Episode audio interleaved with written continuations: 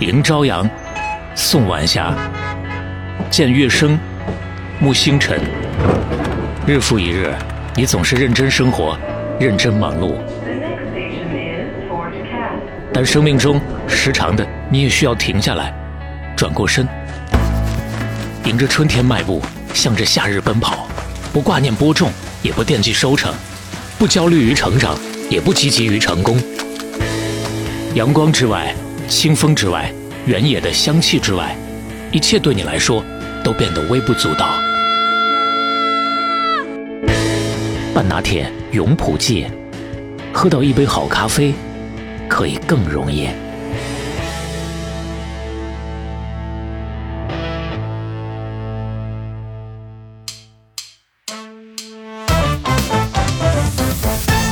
不才献个丑，给大家来一段贯口。我请您吃。来，新疆葡萄罐头，嗯。甘肃甜胚子罐头，灰豆子罐头，云南的牛肝菌罐头，鸡枞菌罐头，油平菇罐头，重庆的花椒鸡罐头，红烧肥肠罐头，哎呦。湖南的橘子罐头，内蒙古的干烧白鱼罐头，张家口的羊蝎子罐头，秦皇岛的山楂片罐头，天津的冬菜罐头，吕梁的沙棘果罐头，哈尔滨有香瓜罐头，小鸡炖蘑菇罐头，哎呦。沈阳有猪肉炖酸菜罐头，丹东有草莓罐头，嗯，大连厉害了。大连有黄桃罐头，嗯还有秋刀鱼罐头、金枪鱼罐头、青花鱼罐头、鲱鱼罐头、沙丁鱼罐头、带鱼罐头，还有红烧牛肉罐头、红烧牛腩罐头、金头巴脑罐头、猪皮冻罐头、椰汁西米露罐头。广州有豆豉鲮鱼罐头、凤尾鱼罐头，潮州有橄榄菜罐头，玉林有牛巴罐头，海南有椰浆罐头，香港有鲍鱼罐头，泉州有黄鱼罐头，莆田有油焖笋罐头，厦门有花生汤罐头、香菜心儿罐头，舟山有醉泥螺罐头，温州有炼奶罐头，潍坊有蚂蚱酱罐头，菏泽有山药罐头，台湾省有凤梨罐头，上海有午餐肉罐头、八宝饭罐头、四喜烤麸罐头、茄汁巨豆罐头，杭州有桂圆莲子八宝粥罐头。好，哎呀，这个罐口可太厉害了啊！轻松喝到好咖啡，半拿铁永璞记第四期总第三十二期打板开始，我是刘飞，我是小磊。哎，我们俩大家听我们这声音就知道啊，主要刘飞这个声啊会更明显一些，而且上来第一声是，哎，呃，就是我们俩是刚刚阳康啊，这个肖磊阳康的时间比我久一点儿，刘飞现在还不敢说两康了呃，不不是完全阳康，就恢复期吧。我是昨天刚刚测了一下，算是单管阴了，不容易。嗯，是我我这个我现在测的话，肯定还是阳的一个状态。嗯啊、正好我们算是赶上了，因为圣诞是杭州市的高峰期嘛，嗯，我们算是赶上高峰期了。所以说呢，这这期的节目大家也看到了，稍微的耽误了那么几天。对，哎，然后大家也能听到非常特别的这一期啊，就我们俩都是浑厚的 浑厚的低音来讲这个嗯啊。，中间可能少不了多少会有点咳嗽，我们尽量的减，但是万一减不了的，大家担待一些啊。对，啊，那进入到半拿铁永普记的第四期了，我们还是照例先跟大家一起来聊一下我们的赞助伙伴永普。哎，因为前前几天啊，看到啊、北京啊，北京算是最早恢复元气的一个城市，嗯就很多饭店啊，很多像环球影城这种游乐场所都已经大排长队了，嗯那看起来就非常羡慕。是所以我想的就是。等疫情过去之后啊，我跟肖磊咱们就去上海玩啊。上海去哪玩呢？哎哎，那就去咱们品牌方永璞的线下门店。哎呦，啊，永璞有自己的线下门店，叫 City Boring。呃，这种呢，一般也都是很多线上品牌会做的一件事情。呃，线上是主要的销货渠道，嗯但是线下的这个店主要是品牌，或者说，呃，我们现在看到的很多线上的所谓之前在线上平台做起来的淘品牌啊、抖品牌，他们也有自己的线下。啊、叫品牌旗舰店，嗯啊，其其实是给大家去体验一下哎我这个企业的氛围。你就像去永璞的这个线下咖啡店，叫城市 City Boring，嗯，这个 City Boring，你去了之后，你就发现，首先它不是泡那个永璞的闪萃或者这个冷萃的哈，就啊你要是真去店里喝这个，那可能体验是就感觉挺奇怪的。是，所以去这个店里喝的还是现磨的咖啡，对然后以及说这个店里它整个的。哎呀，它这个好啊，它这个好。首先从外观上我就特别喜欢，因为肖磊知道我喜欢蓝色，嗯就咱们现在嘴对着的这个话筒，这个话筒套是蓝的。特地就买的是蓝的。肖磊可以此刻呢，在刘飞家录音，包括啊，他这个身后挂的那么一幅画，就一个颜色，蓝色。哎，对，就是一个大大蓝色的一个画。哎呦看那个永璞的这个线下店啊，嗯这个蓝浅黄的一个搭配色是啊，这个感觉这个格调是有的。而且你进去之后就发现，这里面跟我家还有一个很像的地方，就是它有黑胶唱片，有，黑黑胶唱片机，而且它放的不是那种到处都有的很常见的爵士乐，人家放的是复古日本音乐。哎呦，啊，这个也是很多喜欢永璞的朋友大家为之称道的一个点吧可。以说格调是拉满，非常有光看这张图片，就让人觉得很向往。是，然后这个店呢就在永嘉路的三百九十四号，嗯啊，在今年七月的时候正式营业，二二年的哎七月份七份。大家如果在上海有兴趣的话，等疫情过去，呃可以去看一看，嗯或者说阳康了，可以去体验一下是，啊，看感受一下说，呃，一个线下的品牌店应该是什么样子的。这就跟咱们上期谈到那个岛民月刊一样啊，卖产品是一方面，另一个方面呢，要跟大家做好这个交流，有这么一个好的基地啊。没错，等回头我跟肖磊去上海，咱们跟一些听友如果有机会见面的话，那咱们就选在约一约哎，哎咱们就选在这个 City Boring 了啊包场，包场，哎。那言归正传，嗯今天的主题，那肖磊先看一段电视剧片段。要上来先放片子呀。啊，你们听说没有？啥呀听说没？鬼节呀！鬼节你听我说好吗？今年这鬼节跟往年不一样，说是阎王爷他妈逝世一万周年，阎王爷心情不好，得往回招人呢。听见没有？招人说妈，这天下当妈的都有难呐。啊，我还听说说，只要是当闺女的呢，给妈买两瓶黄桃罐头 破解，说是逃离就行了。啥玩意儿？扯的，纯纯封建迷信。那按你那说法，那还得买苹果，还得买鹌鹑，还得买梨，那为啥呀？平安逃离吗？这 我都没听说。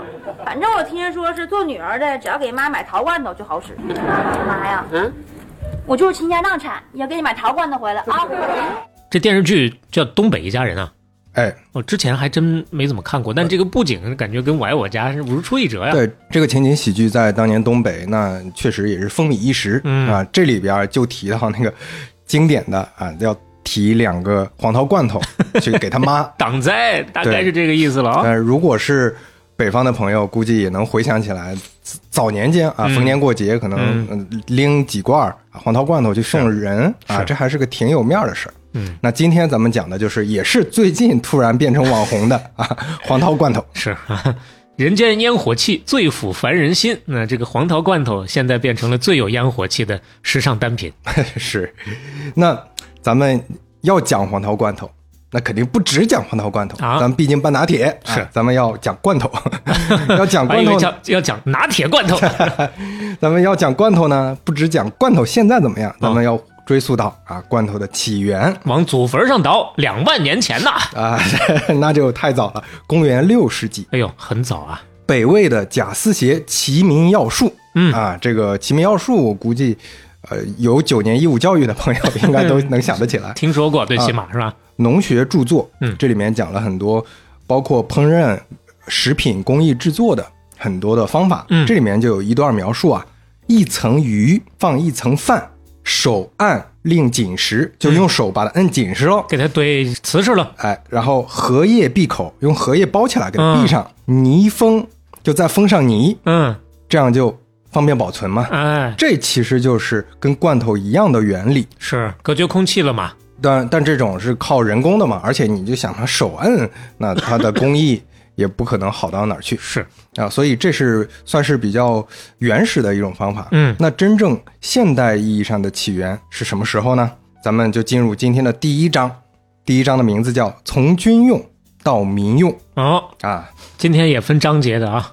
时间来到十八世纪，嗯。其实也挺早，是，一七四九年，尼古拉斯·阿佩尔这么一个前辈吧，嗯。就是几百年、好几个世纪前的一位前辈，嗯。出生于法国香槟沙龙，哎呦，法国东部的一个城市，嗯。这名字挺好听啊，这个城市，在十一个孩子当中排行第九，然后家境还不错，嗯。他家人呢在镇子上啊经营的是一家客栈，他在家族企业当中工作一直到二十岁，后来呢就和他一个兄弟两个人合伙开一个啤酒厂。嗯，接下来他开始担任当时的一个贵族，叫茨卫布吕肯伯爵克里斯蒂安四世。哎呦喂哎，这位伯爵的主厨啊，他是给这个伯爵当主厨的，哦，干了十三年。喜欢这个职业啊。阿佩尔一七八四年到一七九五年时间呢，这后来这年纪不小了也，嗯开始在巴黎做糖果商和厨师，反正就是关于食品的东西都干。嗯，同时呢，他还是个社会活跃分子。哟，怎么说呢？他甚至参与了当时最重要的历史事件啊！这个历史事件有多重要呢？嗯，那估计也是我们作为中国人听说的法国历史上少有的我们知道的事件。这是初中历史的必学内容。路易十六嗯。被砍头、哎，啊！一七九三年，据说他当时就是在那个那个执行团队当中的一员啊，哎就直接参与了这个事儿啊。哦，啊，大家都知道，路易十六，法国历史上唯一被执行死刑的国王。嗯。后来法国改朝换代，那阿佩尔被当成叛乱分子抓起来了，但是他运气很好，嗯，最后后来反正各种操作吧，无罪释放了。释放之后呢，他社会活跃分子做的挺积极的，但是这个生意经营的是真的不行 啊，这个公司眼看要破产了。我感觉有点像我们上期说 Puma 的创始人阿道夫。有点那个意思啊。嗯社会动荡，这个时候战争也爆发了。但一个做食品的，怎么在乱世当中生存呢？你就做食品，你你尤其像咱们之前聊的很多故事，战争一来，嗯你说工厂做做不了，就不管是什么品类吧，都很难做起来。是，芝麻掉到针眼里，哎呀，巧了，这怎么还连着巧了呢？这是。一七九五年，法国军用食品委员会以一万两千法郎的赏金向民间悬赏一个东西，嗯，叫长期食物的储藏法。哎呦，这厨子派上用场了。这为什么要悬赏呢？兵马未动，粮草先行啊！是咱们都知道这个说法。那三国里边很多故事，官渡之战，嗯，曹操是怎么以少胜多，把那个袁绍给打败的呀？那就是偷袭了乌巢的粮仓，嗯对吧？古代你没有粮食，很多残酷的事儿都会发生。比如说，当时曹操俘虏了那个袁绍的大军，嗯，养不起呀、养不起怎么办？坑杀啊当地就就活埋了。嗯所以粮草实在是很重要。那那个时候法国遇上什么事儿了呢？就是法国大革命战争开始了，所以它很需要这个长期存储食品的方法，不然营养跟不上啊。是你如果说带的东西很难吃，士兵的士气跟不上。对，那法国大革命战争是个什么战争？熟悉的朋友都知道，这个战争成了拿破仑的成名之作。是，这之后，拿破仑啊，就慢慢的声名鹊起，而且一路做到皇帝，对吧？那当然，有些自媒体提到这个事件的时候，就说这是拿破仑直接下的命令，说啊，一万两千法郎给我悬赏一下这个事儿。其实不是啊，那会儿还没起来。啊，那会儿他还只是一个中层干部、嗯啊。一七九五年，尼古拉斯·阿佩尔看到这个悬赏令之后，那赶快试吧。嗯其实他当然对这个食品存储本来就很熟悉，嗯，因为他日常就在做这些啊。之前可能做过不少探索了，觉得这事儿啊，芝麻掉到针眼儿里了。哎，所以他在一些食材，比如说汤啊、蔬菜啊、果汁啊、果冻啊、果酱啊、糖浆啊等等这些方面做基础的实验，发现啊哎成功了。嗯那方法其实跟我们前面提到的《奇妙药术》里那个非常像。有，他用的是玻璃罐，嗯把食品放在玻璃罐里，然后用软木塞和密封的蜡给它封存好，哦，然后因为这是生的嘛，嗯，然后放到沸水当中煮，嗯。煮半个小时到一个小时之间，嗯，取出来，趁热将塞子塞紧，再涂一层啊这个蜡封口。嗯，然后据说这个保存食品的方法，当时在有一些民间啊，就是家庭主妇嗯。那边已经有很多人使用过了，哦。所以他也是参考了一下。嗯，那把这个东西发明出来拿奖了吗？没有啊，因为这个还不能工业生产，你全靠这个 自己拿着在这儿小锅在那煮，对啊，那你军用你根本没法用啊。没有标准化的流程。所以第二年还没有，第三年还没有，哎呦第四年、第五年，一直到第十年啊，啊，就到了第十年，到了一八零四年了。嗯，最终，他用工业化的加热杀菌的方法，发明了世界上第一种可长期贮存的罐头。哎呦，这发明是发明了，就那个钱到那会儿还给不给呢？哎，还真的后来就给了。哦，这样啊，咱们先说完这个，嗯，这个方法呢，跟原来的确实差不多，就是变成了工业化设备的生产。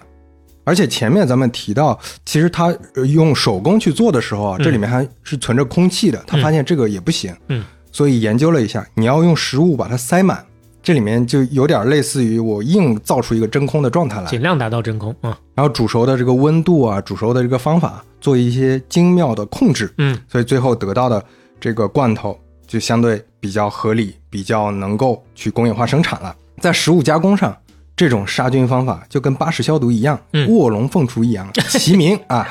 卧龙凤雏现在放这儿合适吗？这 这个就叫阿佩尔灭菌法呀，嗯那跟巴氏消毒是齐名的，确实啊。一八一零年，你看已经过去，这叫十五十五六年了。嗯内政部终于奖励阿佩尔这一万两千法郎，我估计、我不知道有没有通胀啊，有通胀的话得气死了吧。是啊，但是前提是要求他公开所有的技术，向全世界公开。我不是专门供给这个军方嘛。嗯，他出版了一本书，叫《保存各种动植物食品长达数年的艺术》。你看这书名起的也挺好的。很直白。这本书当然影响力非常大了，而且这本书相当于开创了一个新的学科——食品科学。嗯啊，所以尼古拉斯·阿佩尔也被称为食品科学之父。哎呦，这还是现在学食品专业的祖师爷，每天呢要给他晨昏三叩首，早晚一炉香，是吧？所以他他其实是开创嘛，因为他在这里面更多的是应用层面。那嗯理论层面到底为啥这样就行了呢？嗯为啥加热之后密封之后它就能存储了呢？是大家也不知道。当时是不知道的啊。直到一八六四年，嗯，法国的巴斯德啊，当然说到这儿，大家估计有人就知道了。嗯他发现微生物出现了啊，食物的腐败是因为微生物引起的，所以在这之后就出现了更现代的罐头生产工艺。嗯那这是后话了。那尼古拉斯·阿佩尔发明了这个之后呢，就继续去做罐头厂嘛，继续去开创他的这个事业。但是确实还是不擅长经营，这公司又破产了。搞点研究行，但搞商业呢一窍不通。长期呢，就反正是起起伏伏。再加上他还有一点，就是他的个性，咱们前面也说了，他是个社会活动的一个活跃分子，嗯那肯定在这方面也有一些影响。嗯所以后来他是在一八四一年死死在贫民窟了，哎呦啊，因为贫穷而死。那这个食品科学之父的这个呃一生还是挺让人唏嘘。很可惜啊。那说回这个工艺啊，一八一零年这个工艺传播出去之后，同年英国的彼得·杜兰德啊，他发明了镀锡箔板金属罐儿，哎，这就是跟我们现在知道的这个那个铁罐儿，那不就是这个东西吗？哎，对啊，这之前其实是玻璃罐嘛，嗯。那金属罐头呢比玻璃瓶方便运输太多了。嗯。另外它挡光，嗯。还有呢，就是它为啥叫镀锡薄板呢？嗯，因为镀锡是防止防止生锈的，它的主体还是钢，钢材薄的钢材外面铁皮嘛锡，哎，这其实就是所谓的马口铁哦，啊。咱们吃过的金属罐头材料几乎都是马口铁，是我印象比较深刻。那前两年确实忘了当时是什么原因了，买了邻家铺子的那个罐头，这个铁的放了一阵之后有一个没扔，生锈了。啊，那就是锡镀的不够好。啊，对，就是那个接口的地方。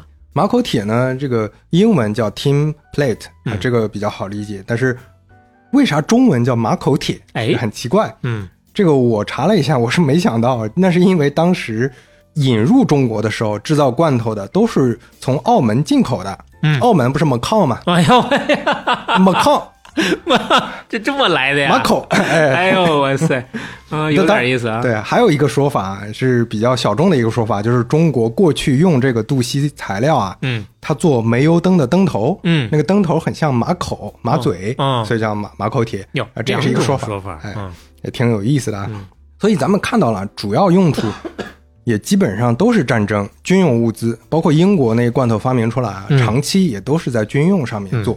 民用的话，大家也没有这吃这个东西的习惯。嗯，没有这个刚性的需求。对，就跟咱们前面讲的很多故事类似，比如说鞋子，嗯最早也是军用的，慢慢民用。半导体啊，肖磊之前讲的那个系列，嗯也是看到基本上刚开始都是军用。包括我们上上期讲到这个衣服啊，标准型号 XLM 这种，也是因为战争而来的一战。是说回罐头啊，就有一些史学家分析拿破仑说他一八一五年滑铁卢战败原因的时候，除了几个大的原因，还有个小的原因啊，就是法国人生产的罐头不达标，啊 人家英国人生产的罐头好，人家什么其他国家生产的罐头好，哦法国人不行啊。营养没跟上，所以败了。哎，说，但是这个这个原因到底成分多多少，咱也不知道啊。嗯那所以罐头这个工艺呢，从一八一零年开始，陆陆续续都传播到全球各地了。嗯在一八二零年左右，美国就开始出现了罐头了，啊，很多其他的地方也都能吃得到，但是确实就像前面说的不太流行，大家没有吃这个习惯。另外还有一个比较麻烦的事儿，就是网上之前经常会呃，有很多人提到一个冷知识啊，就是罐头是一八一零年发明的，现代罐头，那就是刚才提到阿佩尔发明的。嗯但是开罐器是一八五八年才发明出来的，啊，在一八五八年之前，所有人吃罐头拿刀子割，拿石头砸。啊，硬弄，那那当然，你如果在战争场景下，你想象一下，首先大家都配小刀，不缺啊，我就直接划开，或者说战争情况下，那将就一下嘛，拿个石头，拿个尖锐的东西随便搞一搞。无所谓，啊你在家里这个，哎，就感觉体验没有那么好。是，所以呢，说，呃，很多国家到了很后面的时候，才慢慢的开始量产罐头。嗯，刚开始的话都不是那么流行。这是咱们说的第一章啊，接下来咱们就要进入第二章。哎，第二章叫从军用到民用二。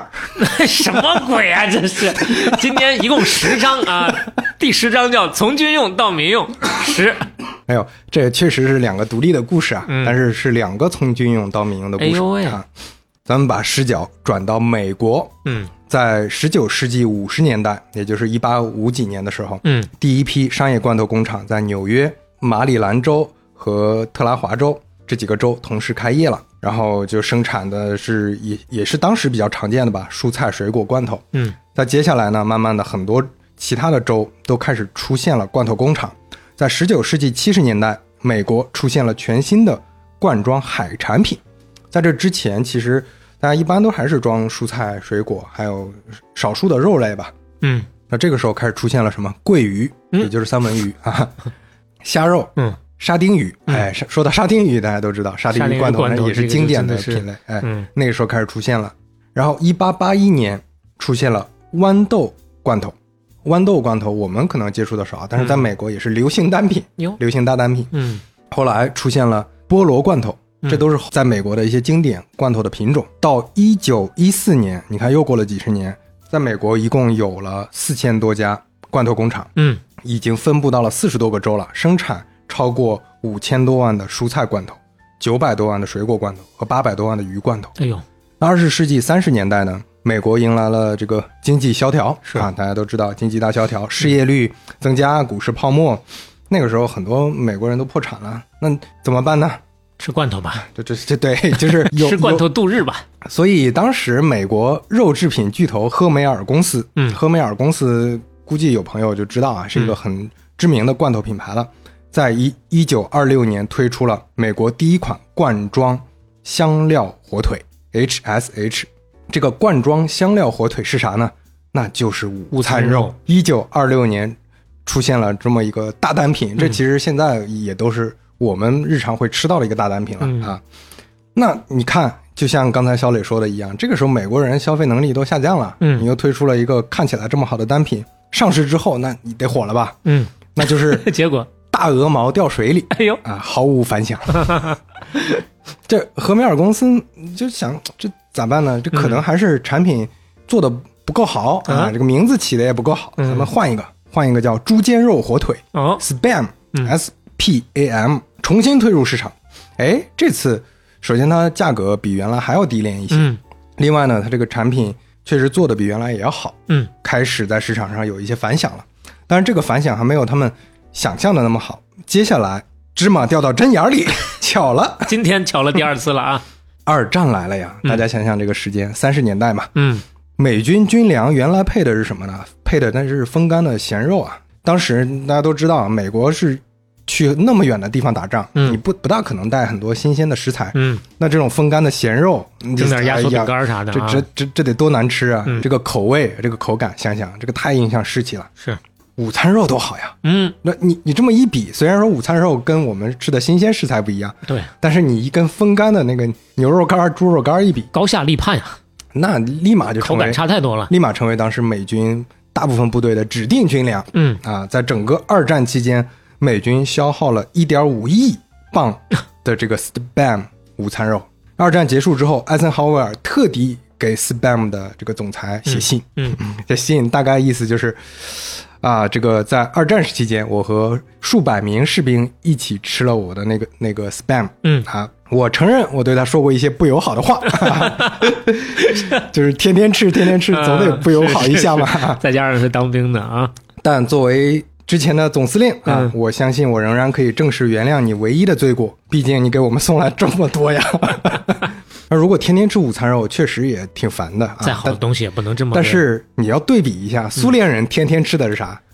大列巴，而且是黑列巴。哦哎呦那黑列巴那不是正儿八经的咱们现在吃的那个什么小麦粉啊、嗯什么面粉弄弄出来的呀。嗯，那可是一些什么小麦皮、哎个胚子那些东西给磨出来的，嗯那真不好吃，又硬又硌牙，那牙都弄那差太多了啊。咬都咬不动。就这午餐肉好到什么程度啊？现在听友们肯定都知道部队火锅，对吧？韩餐的一个经典菜式。嗯这个部队火锅怎么来的？那就是二战的时候，美国美军遗留下来那些吃剩的午餐肉，嗯被韩国士兵拿去，还有那些当时物资匮乏嘛，嗯随便找点剩菜，哎，啊，剩汤跟在一块煮，煮吧煮吧。大乱炖啊。不不是我们现在吃的这个部队火锅啊，嗯这里面东西肉都是全的，什么？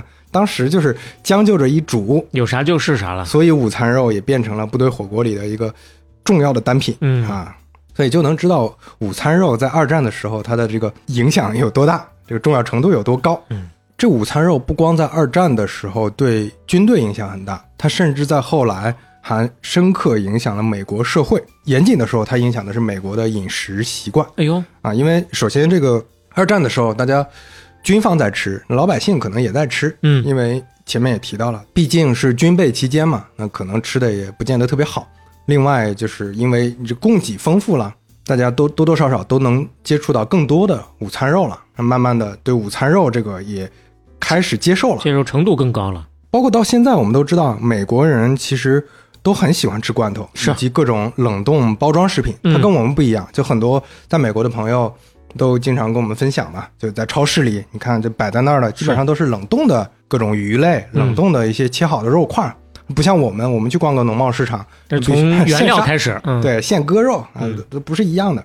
这跟美国它是一个商业社会，大家都得忙着，就是要效率高，忙着快速去解决这个饮食的问题，地弱代偿有有关系。嗯，所以你像豌豆罐头啊、桂鱼罐头、土豆罐头，那不是说像我们就将就着没什么东西吃了，疫情的时候吃一吃，他们日常这就是重要的食材，嗯，就忙着建设国家呢，哪有时间有空吃饭了啊？所以相当于他们的预制菜行业发展的比我们要早很多。是是，所以它形成了这么一个国家文化，对美食不太讲究。所以，但反过来我们也能看到什么肯德基啊、麦当劳啊、嗯汉堡王啊这些，包括快餐嗯包括星巴克，对吧？都是美国出来的，这跟午餐肉当年的这些影响都是有密不可分的一些关系的。嗯，说到这儿，有些人觉得，哎，你们这是不是歧视美国人？美国人那也有人不这么生活的吧我？就歧视美国人了呀！哎呀，哎，这儿有一个数据啊，嗯有一个经合组织在二零一八年发布的统计数据，嗯美国人花在饮食上的时间几乎是全球最少的哎呦，啊。小磊可以看一下这个图啊。嗯，第一名法国在饮食上花的时间是两个小时十一分，第二名意大利是两个小时零五分，最下边美国每个人每天平均花在饮食上的时间只有一个小时，啊，中国人都算高的了，是花在饮食上是一个半小时啊。亚洲国家我看到一个啊，韩国还在中国上面两位。对，那所以你你看，首先你看第一名法国，你就知道为啥阿佩尔当年生意很难做。嗯 你你卖罐头，人家人不勒你，人家是要讲究的，在必须要有这个仪式感。在在家里要认真做饭的。嗯，那第二名，意大利，哎，这就像那个之前舒尔茨自传里，就是星巴克的那个嗯 CEO 自传里提到的，意大利人是瞧不上星巴克的。嗯我泡咖啡，我能像你这么泡？你这是暴殄天物啊！在店里这么一搞，就自动化机器就出来了。嗯那我们得很讲究，慢慢的搞，所以这也能看出来各个国家的这种饮食习惯是不一样的。嗯，美国人啊，是真的很喜欢罐头，我们从一个人身上就能看出来，这个人就叫安迪沃霍尔哟，啊。安迪沃霍尔，成名之作啊，他成名作是金宝汤罐头啊。他为什么要画这罐头？那不是不是说没有来由的呀。嗯他连续二十年每天的午饭就是金宝汤罐头啊，哎呦，就是天天吃这个罐头。这就跟巴菲特啊，天天的就是吃这个快餐，喝这个可乐，哎，异曲同工啊。是这个金宝汤是美国著名的生产专门生产罐头汤的品牌，咱咱们可能很少很少见到有人就就光喝汤，对啊，就是买买罐头来喝个罐头汤，嗯好像很少有啊。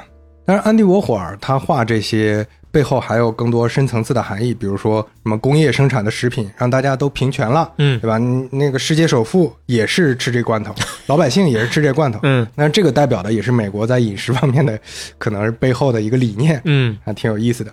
我们看一下数据啊，到一九三九年，美国四十五个州已经有两千六百多家罐头公司了，开始生产接近三点五亿箱的罐头食品。到一九六一年，生产罐头食品的量已经达到了七点二二亿份，就比一九三九年多出来两倍还多。当然，增长不是那么快，但是它还是一个持续在扩张的一个市场。嗯那罐头在美国的地位还跟它影响了美国的食品工业有很大的关系。关于罐头呢，有一本书叫《罐头：一部美国公众的食品安全史》哎呦，啊，它对食品行业的影响是非常深远的。嗯你，比如说这本书里就会讲啊，商业公司怎么去跟民众讲，因为你的罐头毕竟是不透明的，它跟哎我们它铁皮的美国比较多啊。你要是像那个玻璃瓶玻璃瓶就能啊看见吧？因为看不到食材嘛，嗯所以你没法判断这里面新鲜不新鲜，所以这些商业公司就想很多办法去做广告，是吧？去做这种公众的一些宣传宣传，嗯教育一下这个老百姓。后来慢慢就有这个习惯了，但是这过程当中呢，也会真的出现各种食品安全问题，比如说肉，这里面它就容易有微生物，它跟水果和蔬菜还不一样。那这里面又存在各种各样的博弈，比如政府监管介入之后，嗯该怎么去管他们，怎么去关注你的食品安全线问题。所以它其实两边甚至三方四方磨合磨合磨合出来一套很完整的食品生产体系。那这是一个对美国影响很深远的这么一个事情，所以罐头呢就成了美国非常重要的一个餐饮文化。那它后来也传播到全球，所以在这个过程当中，美国对罐头行业的发展肯定是功不可没的，肯定在这个阶段吧，在这个世纪这几十年，一定是最重要的一个存在。那我们就提一个数据了，美国人有现在能多能吃罐头呢？嗯就现在前瞻产业研究院的一个数据显示啊，嗯美国人均罐头年消费量在九十公斤左右，九十公斤啊，啊一公斤是相当于差不多两罐罐头，嗯也就是说，平均每个美国人人均一年要消费一百八十罐罐头。哇，也就是说，他们平均每个人啊，每年有一半的时间，有要是一有一半天一日期罐的话啊，有一半的日期。对。要，吃，那个西欧呢，差不多是五十公斤，嗯。就一下就接近一半。日本呢是二十三公斤。嗯，哎对，那要到中国了。哎说到中国呢，中国是一公斤，中国人是真不爱吃罐头。啊，是但是现在我们也看到啊，中国的飞速发展啊，现在很多年轻人在大城市，是对吧？那也得，呃，怎么说？嗯，不管是说也有这个劲儿了 哎，有这个劲儿。你不管是说点外卖，还是说更方便一点，把更多时间投入在不管是工作还是自己的成长上面 啊，就这就是一个字儿卷。是吧哎，就对，那所以我们在看有些领域啊，也看到这样的现象出现，比如说啊，咖啡领域是咖啡领域，那除了之前有很多朋友是算是喝这个现磨咖啡的这种用户，也出现了很多像我们品牌方永璞咖啡的这用户一样，嗯，大家都在用更方便的方式在接受这种饮食习惯了。帮助大家做到一个现代饮品的全场景覆盖。还是我像我们之前讲过的，有空的时候呢，你慢慢的以生活的方式来弄哎，啊；你着急的时候呢，也有更加方便的形式可以让你轻松喝到好咖啡嘛。是，这其实是消费场景更健全的一个体现啊，说明这个消费社会更完整了啊。嗯，那说到中国，哎，咱们就把视角再放回中国来，嗯。进入第三章，从 哎，从世界到中国，中国罐头史，哎，中国历史上的第一个罐头还真不是水果罐头，那是什么呢？那是肉啊，也不是肉罐头。一八九三年，嗯。当时有几个实业家嗯。在广州斥资建立了我国第一家罐头厂哟，——广茂乡罐头厂，非常早了，一八九三年就大清的呢，还是广茂乡的第一款产品豆豉鲮鱼是个鱼罐头。哦，鱼罐头哎啊，，想必很多朋友也都吃过豆豉鲮鱼罐头，未必吃过，嗯但是很多粤菜馆子里面有豆豉鲮鱼油麦菜。嗯啊，说到这个，大家可能就有印象了。就就是那种鲮鱼，嗯这不太好描述啊。就是它的口感，反正就是一一种咸鱼吧。嗯这个豆豉鲮鱼当时为什么选这个品类呢？因为豆豉这里面的油啊，它可以浸没鲮鱼，这也是为什么我们吃的很多辣椒酱也好，很多酱，嗯酱菜里面都会放豆豉，因为它油多，油多的话就容易起到这个隔绝空气的作用。嗯放进瓦罐里，密封好，就非常耐存储，可以保存两个月以上。嗯，当时用的是瓦罐啊。哎，就甚至包括说，在那个东南亚，后来很多从广东出去的那些华侨、华人都会带着这个豆豉鲮鱼罐头去，嗯。所以后来甚至变成东南亚，你去很多东南亚国家，当地的华人餐厅，豆豉鲮鱼都变成了它主打的一个食材了。嗯。啊，而且这个公司呢，它生产的产品还真的挺多的，小磊可以看一下，嗯。哎呦，那真的是水果也有，肉也有，鱼也有啊，你这就是什么感觉？四干四鲜四蜜饯四冷荤三甜碗四点心。这就张口就来了 啊！这是说豆豉鲮鱼，嗯。所以豆豉鲮鱼变成了中国历史上第一个罐头品种。嗯一九零五年，汕头出现了一家罐头公司——美香罐头有限公司。接下来呢，在汕头陆陆续续有三十多家罐头企业成立。哟，鼎盛的时候，据说从业的工人就上万人啊！那真真做到集群了啊！哎，在当年，那汕头就是罐头之都，嗯啊，就有点像我们后来说的什么晋江、泉州晋江。哎，一九零六年，我们视角来到上海，嗯上海实业家王拔如，他从西方买了一些设备，成立了一个食品公司海泰丰，使用的这个品牌呢叫双喜。嗯啊，主要呢也是生产，其实都差不多，嗯禽类啊、肉类啊、鱼类啊、果蔬啊，就基本上都 都包括了这些食品罐头。它的这个产品还去意大利都灵、美国旧金山、费城举办的这些世界博览会，还拿了很多奖。嗯，这是当时中国第一品牌啊，咱们说不一定是最大的罐头厂商，嗯但是当时民国期间或者清末民初期间牌子是最响的。最响的一个，就在上海啊。一九二零年，咱们视角来到北方了，嗯河北乐亭县人杨福清创办了新中罐头食品公司，哦，生产的这个罐头呢叫赤心牌儿，就你听这个名啊，赤心，哪个赤？一颗赤子心哦，这个哎赤心的。为啥叫新中？嗯新中国的新中，那会儿还没有新中国。是因为那会儿有一个组织叫新中学会，哦，这个新中学会呢，是杨福清在日本的时候跟安体诚、余树德、童冠贤、周恩来哟，等等一起创立的。啊。哦。这是一个当时的一个先进组织吧，嗯。算是。那为啥叫赤心呢？因为赤心就是他们的会徽，嗯。他们的会徽就写着一颗心。赤心。啊哎，新洲罐头食品公司就是新中学会控股的，所以你看那个时候的革命组织啊，嗯也都是很有实业精神的。嗯我也需要资金嘛，所以我要做实业。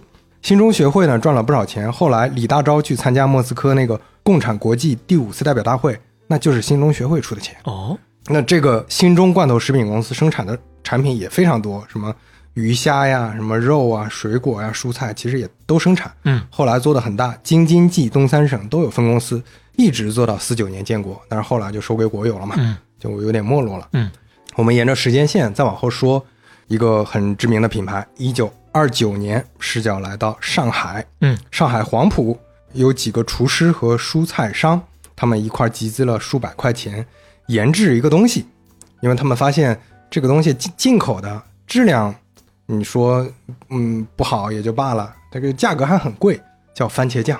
哦，这些人在一块琢磨琢磨，研究当地的番茄，做当地的番茄酱，嗯哎，研制出来效果不错，哟，发了一下，卖了一下，觉得挺好的，咱们一块儿成立公司。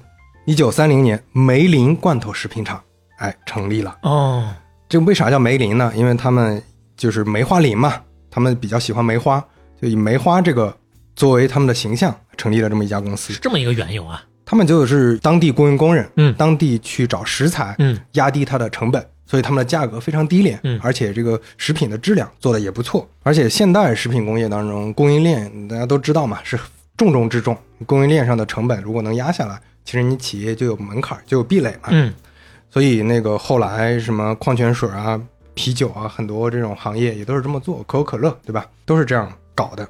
那梅林在一开始它的主打产品呢，就刚才提到的番茄酱、番茄沙司，嗯这之外呢，还有辣酱油、果酱、红烧牛肉等等这些各种各样的一些罐头吧。后来呢，还在浦东啊、杭州啊、台湾啊很多地方开了分厂。梅林那个时候也做的也比较大了，变成当时全国很知名的一个品牌了。梅林在三四年美国芝加哥世博会上获得了大会感激和成功合作的两个 评价，啊，这也挺有意思啊。当时设置这奖项给的啊，之后还远销海外，嗯啊，变成非常知名驰名的中国驰名品牌了，已经算啊。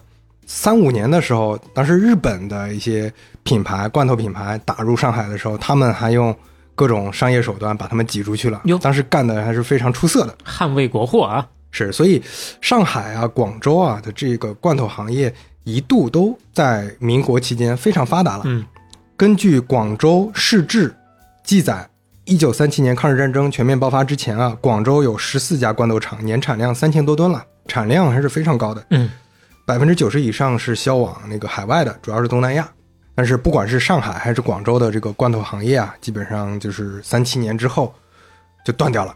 这后面基本上是一个很长时间的空档期。嗯那建国之后呢，也比较曲折。我们简单总结，罐头行业分了三个阶段。第一个阶段叫军用阶段，嗯这个也很容易理解，是建国之后嗯还是先打了一个仗的，就是抗美援朝。一九五三年之前，中国的这些罐头厂商基本上生产的都是军需罐头嘛，嗯年生产量才不足万吨啊。抗美援朝胜利之后，这个军需罐头不需要了，嗯然后看看民用呢，好像也不需要，因为太贵了。嗯那个时候老百姓是吃不起罐头，有点奢侈品的意思了。那个时候就是标标准准的是跟我们现在认知罐头可不一样。嗯，全国二十多家罐头厂没有生产任务，那计划经济下，那就嗯。眼看着要完蛋了。是，所以在国家支持下进入第二个阶段，嗯。叫出口苏联阶段。哎嗯，这个就是大家熟悉的那个，嗯。咱们之前其实饮料故事也一直聊过，大家那个时候的罐头厂都是出口苏联的，嗯。在那个当时的轻工业部食品局的领导下，就跟苏联要订单嘛，所以从一九五四年开始就跟苏联，包括俄罗斯啊、东欧一些国家出口罐头食品。一九五六年，国家筹建的那个广东罐头厂还是苏联当时援建中国的一百六十五个重点项目之一呢。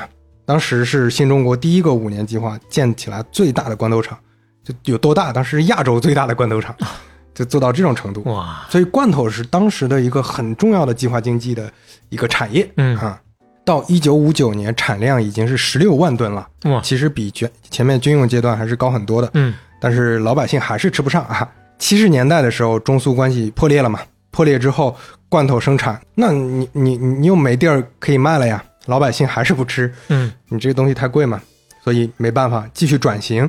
但是咱们其实就跟之前讲中国饮料故事串起来了，有很多这种罐头厂商转去做饮料啦，有很多去做食品啦，还有很多就死掉了。嗯有一些呢，在国家支持下又进入了第三个阶段，叫出口西方阶段。因为那个时候跟中苏关系不好了，嗯那跟美国关系好起来了嘛，哎，所以经过一些努力吧，拿到订单了，就出口美国呗。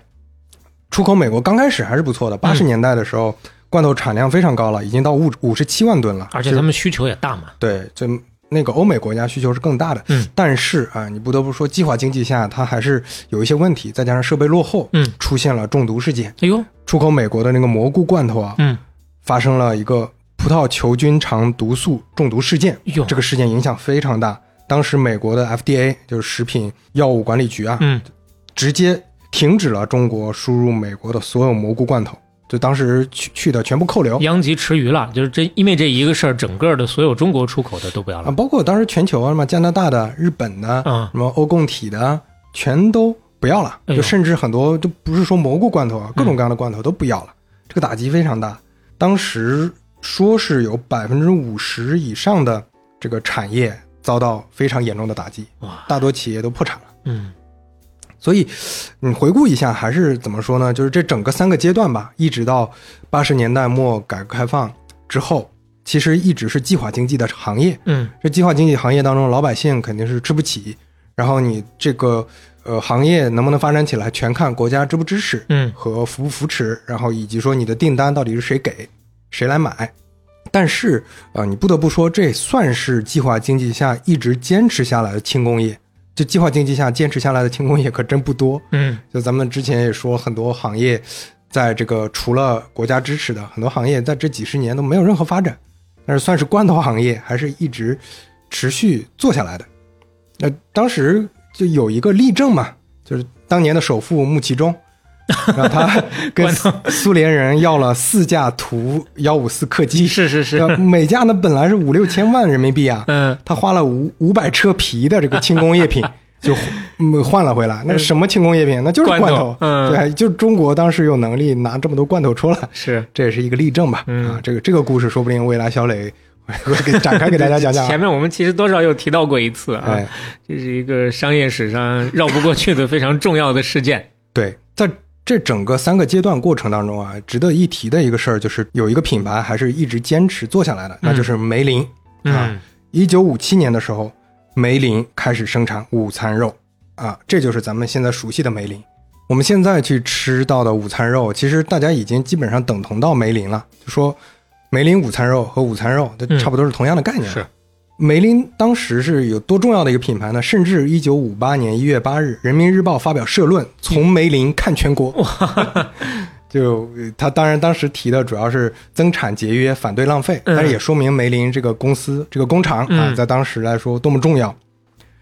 大家应该还记得上海益民食品一厂啊，在讲那个光乳业的那一期提到过，光明牌的那个工厂，也是啊对长者 啊，就是前阵子去嗯刚去世的长者的那个，当时曾经待过的地方，负责的工厂，呃光明牌也是他发明的。嗯光明牌当时不光生产乳制品啊，嗯，那还生产光明牌罐头的生产各种各样的蔬菜罐头。嗯后来啊，梅林把这个上海益民食品二厂嗯给全部吃掉了啊，所以一厂后来当然还在，但是二厂就直接并给梅林了。嗯呃，可以说在上海梅林做的越来越大。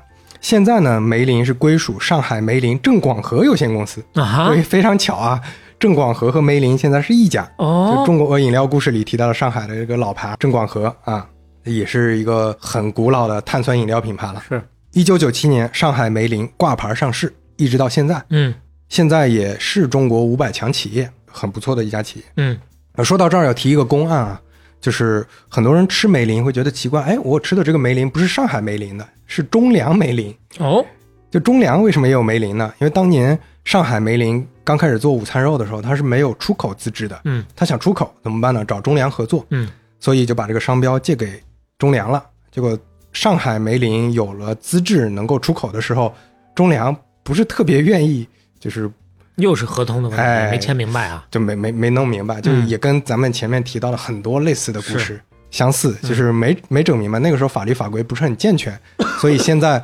中粮反正之前卖过，那我现在就接着卖，我也不管你了。所以大家买梅林午餐肉的时候会吃到两种，一种是上海的梅林老牌的梅林生产的，一种是中粮的梅林。那罐头产品呢，大家比较熟悉的童年记忆，除了梅林午餐肉，估计还有一个，那就是娃哈哈八宝粥。嗯那八宝粥当然也算是罐头了。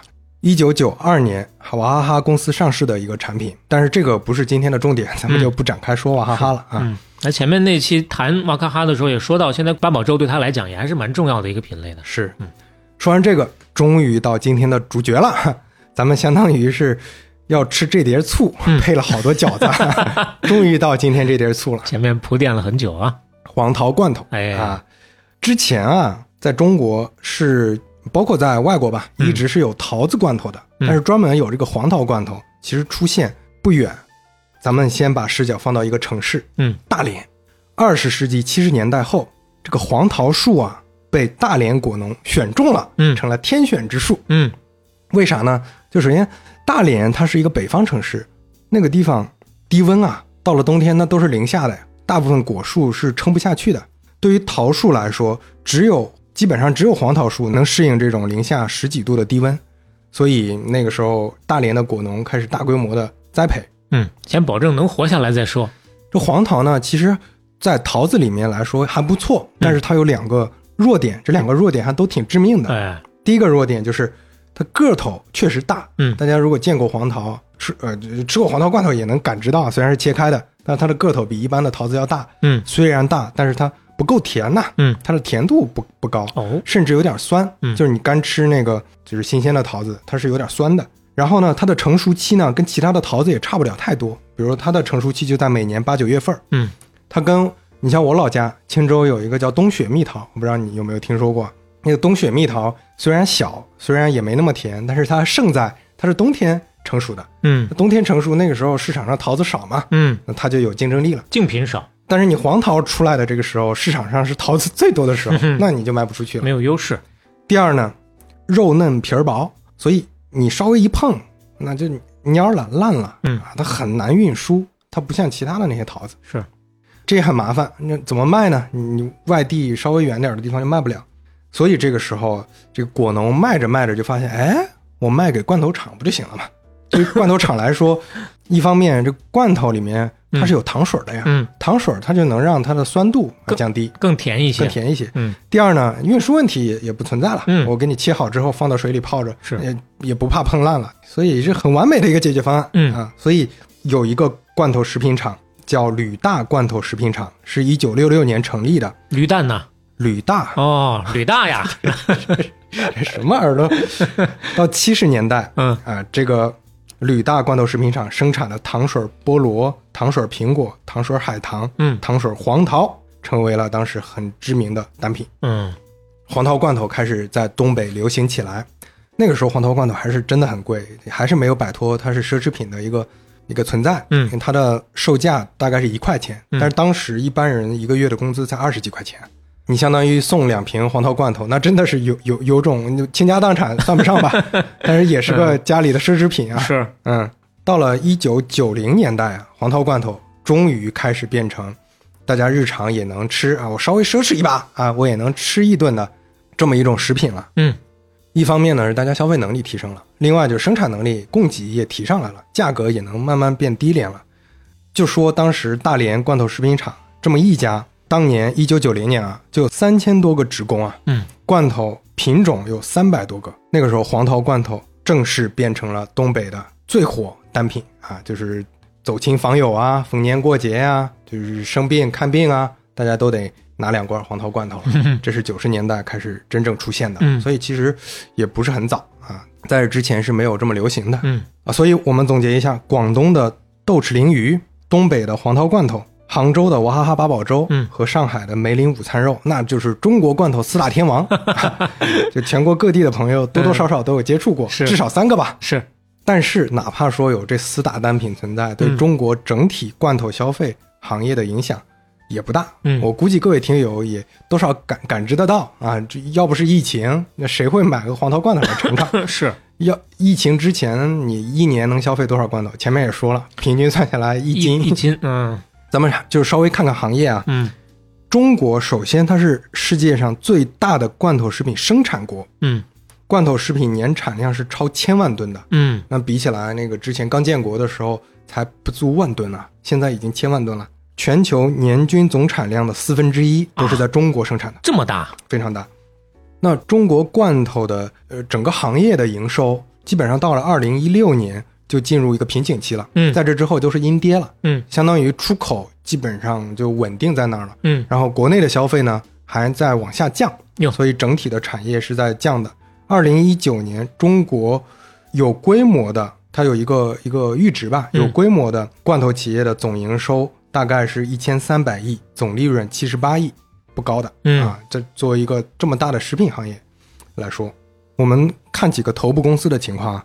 二零二一年，上海梅林营业收入是二百三十六亿，嗯比二零年同比减少了二点五亿，嗯降幅是百分之一，是在慢慢往下降了。嗯罐头食品收入才十六亿啊哟，你你这比起来，基本上是它这里面非常非常小的一块了。哦，这跟想象的确实还不太一样，以为它主要靠这个呢。是，而且有一个统计是，国内午餐肉的销量占比到不了全国肉制品销量的百分之一，嗯，就午餐肉可能比火腿肠这个这个占比都要还。要小一些。是，嗯。那我们再看黄桃罐头，黄桃罐头的头部品牌就刚才肖磊提到了林家铺子，嗯。林家铺子二零二一年的时候，营业收入才七点四亿，净利零点五四亿。嗯，到了二零二二年，营业收入三点六亿。啊，这跌了一大块啊，净利润八十三万，啊，基本上嗯，眼看要亏损了。呃，所以挺不容易的。那作为林家铺子来说，这年底往回救了救，感觉是。为啥中国这个吃的少呢？咱们前面说是一斤的这个数，嗯，这里边有几个原因。嗯第一，中国人喜欢吃新鲜的啊，前面也提到了，你去农贸市场，鸡、鱼都是现杀的，都有，嗯，咱也不缺新鲜的。第二呢，就是生鲜越来越方便了，不光农贸市场，你还有什么叮咚，还有各种物流渠道。是，对，就我们现在这方面，其实你总能买到新鲜的，那大家就不会吃那种看起来不是很新鲜的东西。嗯第三啊，这也是我认为可能是最大的一个原因，就是对罐头长期有很差的印象啊，就大家对它的印象方面的健康方面，嗯，有不健康的印象，嗯这个是最大的一个影响。包括呃，看到那个之前中国罐头协会、罐头食品协会的那个会长，他发言出来说，影响这个的可能这个因素是最大的，对，就就没办法，就天天辟谣也没用。嗯啊，接，接下来咱们就进入第四章哎，科普时间，是啊，咱们来聊聊罐头这个事儿。嗯先问一下小磊啊，小磊，你认为罐头健康吗？那我们具体具体一点，就罐头里面有没有防腐剂？呃，这个我觉得确实是大家长久以来的一个认知。嗯我是因为也是在大概去年听了一个科普是吗？一个一个啊播客的节目，大抵才了解了一下跟防腐剂有关的所有的这些知识，才开始知道、哦，哦，罐头里头其实是没有的啊。罐头没有防腐剂。哦，这个真的就我之前一直都觉得 罐头能保存这么久，那肯定有啊。当时人家就说了，这防腐剂，首先你要知道它成本那么高，那么贵，不是给你随便往里添的，哪儿需要哪儿不需要也都得精打细算的。是，咱们稍微展开说一说啊。就首先，大家对这个的印象其实是，呃，叫什么？古已有之。嗯之前谣传啊，网上有有一个谣传的名单，叫世卫组织公布的十大垃圾食品 啊，里面就有罐头，罐头上面的标签什么有防腐剂，嗯啊，不新鲜、不健康、没营养等等这些标签。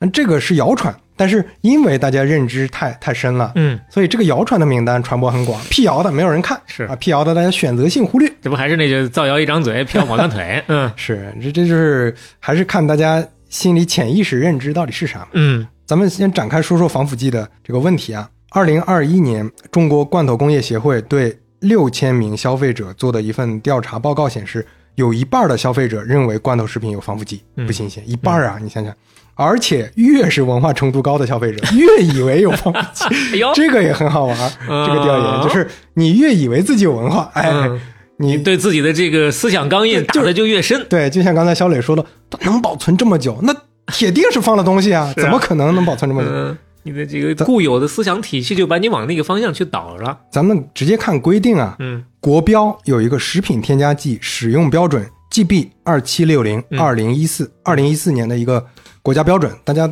在网上在政府网站上都可以搜到的啊。嗯这个标准中明确规定，水果罐头和水产品罐头是严禁添加防腐剂的。嗯，它和其他的食品饮料不一样，一丁点儿都不能有，就查出来一点儿，这个罐头就认为是违规，嗯违法产品。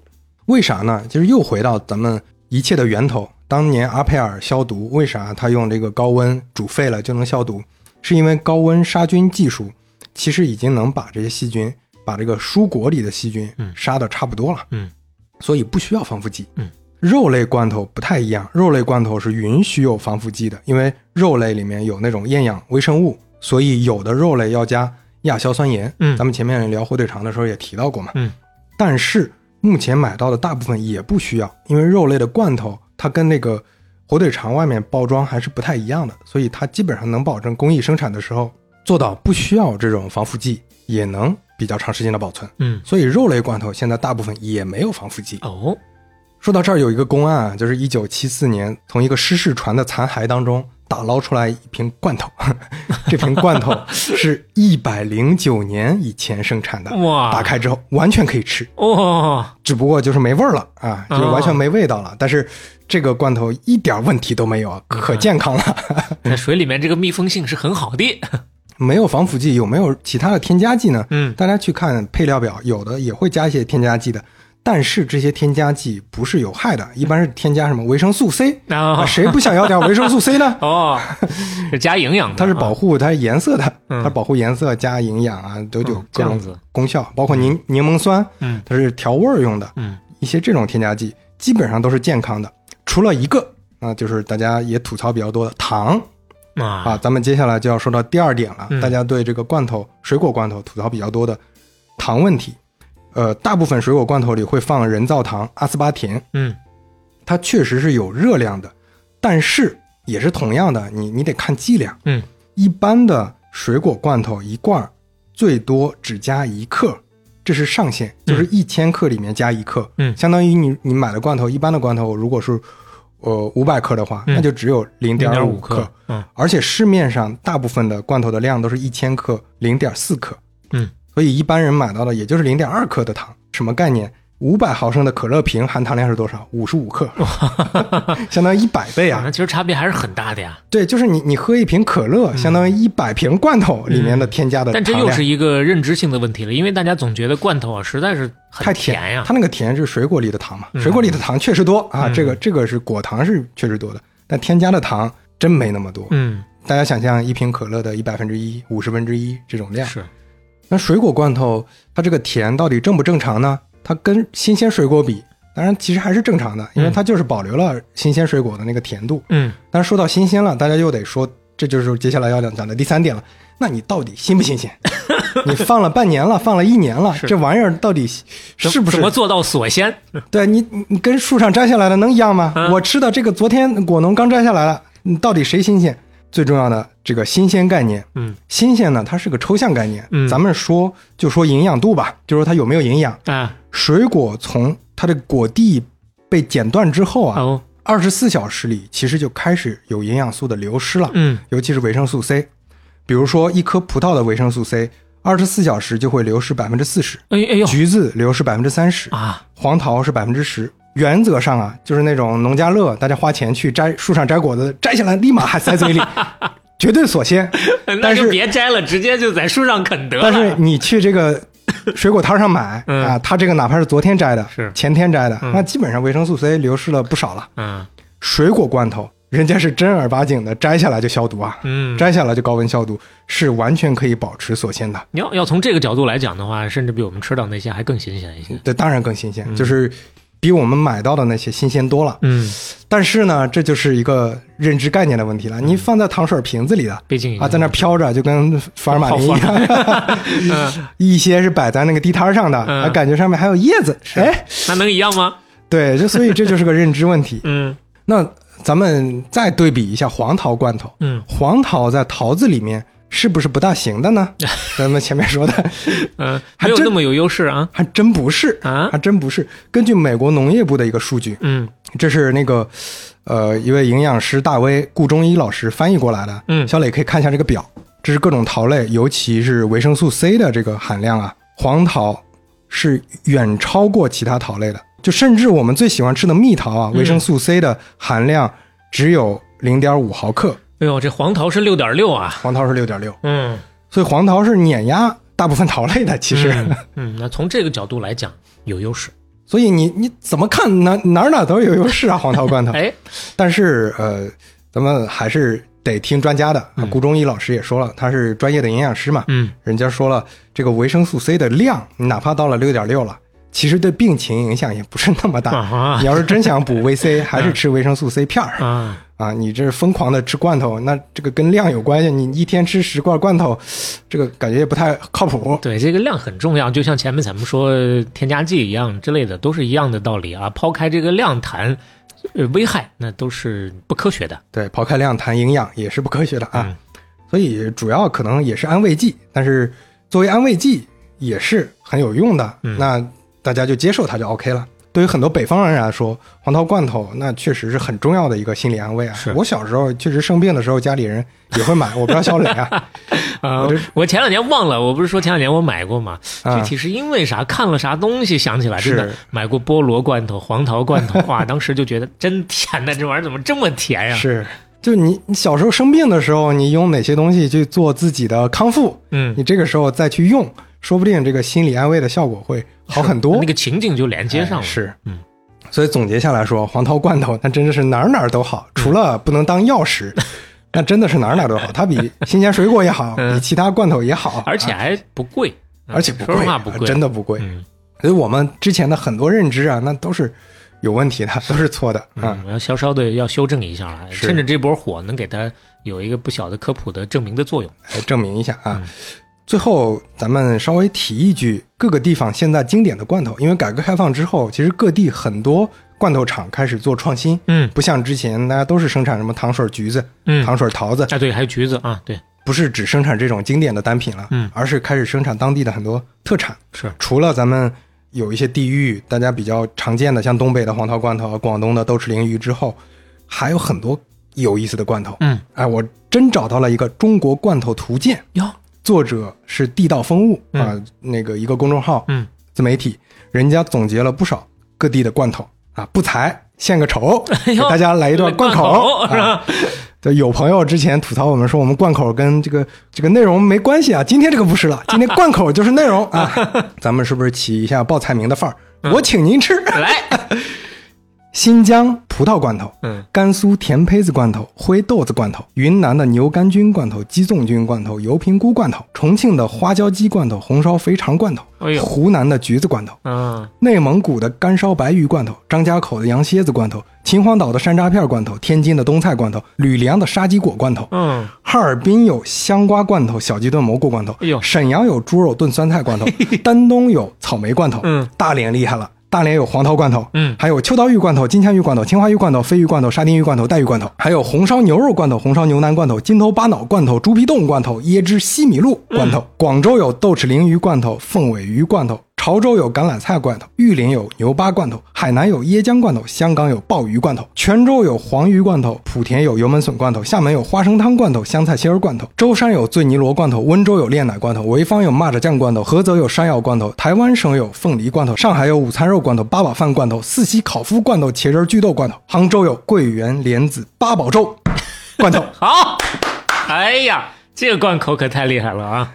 这里头啊，我就想，我一边听一边觉得最狠的金头巴脑羊蝎子罐头，这是怎么做出来的？我的天哪！那就是预制菜啊、那听起来就是预制菜，是只不过就只不过就给你用那个铁皮包装。罐头是个筐，什么都能往里装，嗯，那真的是太丰富多彩了，那就是中国美食地图的一个局部了。厉害了，厉害了啊！这里面值得一提的，一个是网红啊鲱鱼罐头，这个跟咱们 之前饮料故事讲崂山那个品牌的时候提到过，崂山人性啊！白花蛇草水啊，这两个都是并称十大最难吃的食物。哎，其中两个说到这儿了，咱那个饮料故事里头不是还有一期呃谈到那个亚洲沙士嘛？嗯，不是说要测一下吗？我当时喝完了，后面咱是不是忘了反馈一下了？我个人觉得还行，就是亚洲沙士也是很多人觉得受不了的，有点那个风油精味儿。嗯，我喝完之后呢，感觉因为什么呢？我说一个大前提啊，因为小时候喜欢喝风油精，哎，真差不多。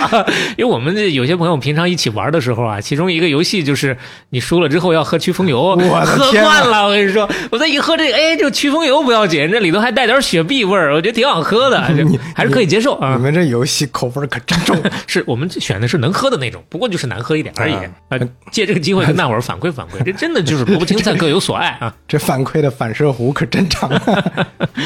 那另一个，呃，咱们说回来罐头啊，刚才提到这个中国罐头图鉴里面有一个也值得一提的，就是内蒙古还有一个罐头叫空气罐头。啊？我还真买过，就是个噱头，就是说哦大草原的空气。我之前买过一罐，就打开之后呢，嗯，反正能也不知道啥不一样。也也不知道闻出来，闻不出来，是反正就是我闻到了一点儿东西。它有清新的泥土的气息、青草的气息、蚂蚱的气息。你你还真别说，我嗯估计它是挺鸡贼的，它在里边放了一些那个草，哦，所以你闻到草味儿了，你就有有种错觉，可能它的空气好像真不一样。嗯，啊他真不见得是往里灌啥玩意儿了，说不定就直接把那罐子封上，就那就那样了。是，那今天贯口说完了，嗯咱们内容也差不多讲到这儿了。哎，不容易啊。其实还挺想推荐大家尝一尝，嗯前面提到的各种罐头，但是我感觉呢，就一言难尽。就第一，咱们严谨分析过了，嗯知道罐头都是健康的，是方便的。嗯另一方面呢，那真是别别扭扭的。你就像刚才说，咱们真的正儿八经买几罐这个金头巴脑罐头嗯啊当正餐吃，嗯心里还是别别扭扭的嗯啊，总感觉这不是个事儿，就好像。呃，很多朋友现在对预制菜也有一些认知上不能接受的一个点，嗯一样，就是东西总得是新鲜的，所以我感觉这个还是个挺难解决的问题，这就是长期大家的这个心理认知问题。行业怎么发展？就后面行业的发展，估计还得跟怎么扭转大家对这个的认知是，那要顺着习惯来的话，那比如说这把为什么火起来的是黄桃，嗯而不是猪头肉罐头，对吧？是就大家更习惯的还是带甜口的，嗯，或者至少在我的认知来说的话，先把这带甜口的，能让大家慢慢的从这个回忆里找回一些这个行业的认知。然后说不定再能扩一些品类啊。而且这是甜品嘛，甜品至少影响大家饮食习惯还是算是局部的，对吧？嗯你要是真影响大家主食，真像美国人那样嗯，天天吃罐头，那难度还挺大的。毕竟时代不一样了，我们不可能完全复制当年他们走的那个路径啊。对，然后总的来说呢，罐头行业感觉还有很长的路要走、嗯啊。这次疫情黄桃罐头这个切入啊，说不定就是个机会。就像前面小磊提到的，大家对罐头的认知又不太一样了一些。我们也希望我们这期节目吧，就让很多朋友对罐头也有一些新的认识。是，那今天咱们就先聊到这儿了哎，啊。这个再提醒一下各位，在评论区留言，我和小磊会选出三位朋友，嗯送出永璞咖啡提供的三个诚意礼包。啊，是啊，除了留言，期待您更多的自己的这个体验和增量的信息补充之外呢，也欢迎各位有身边志同道合的朋友也一起来分享。如果喜欢半拿铁的话，也欢迎在各个平台小宇宙、苹果 Podcast、喜马拉雅、网易云音乐、Spotify、哔哩哔哩、YouTube 等平台订阅和收听我们。这儿要特地提到，我们之前刚了解到很多平台这个订阅对于半拿铁来说真的非常重要。嗯半拿铁能不能上榜单，能不能让更多朋友看到？嗯啊，大家点一点订阅，在苹果 Podcast 上叫关注啊，大家点一点那个关注，能极大的帮助我们。如果希望我们被更多朋友听到的话，欢迎去多订阅和关注我们啊！谢谢大家了啊！好，半拿铁永普记第四期总第三十二期，杀青。大家下期再见。晴茁壮，趁着緩緩驟雨下降，借助雨水加添美麗強壯。就算花瓣都發光，未可深秋依然盛放。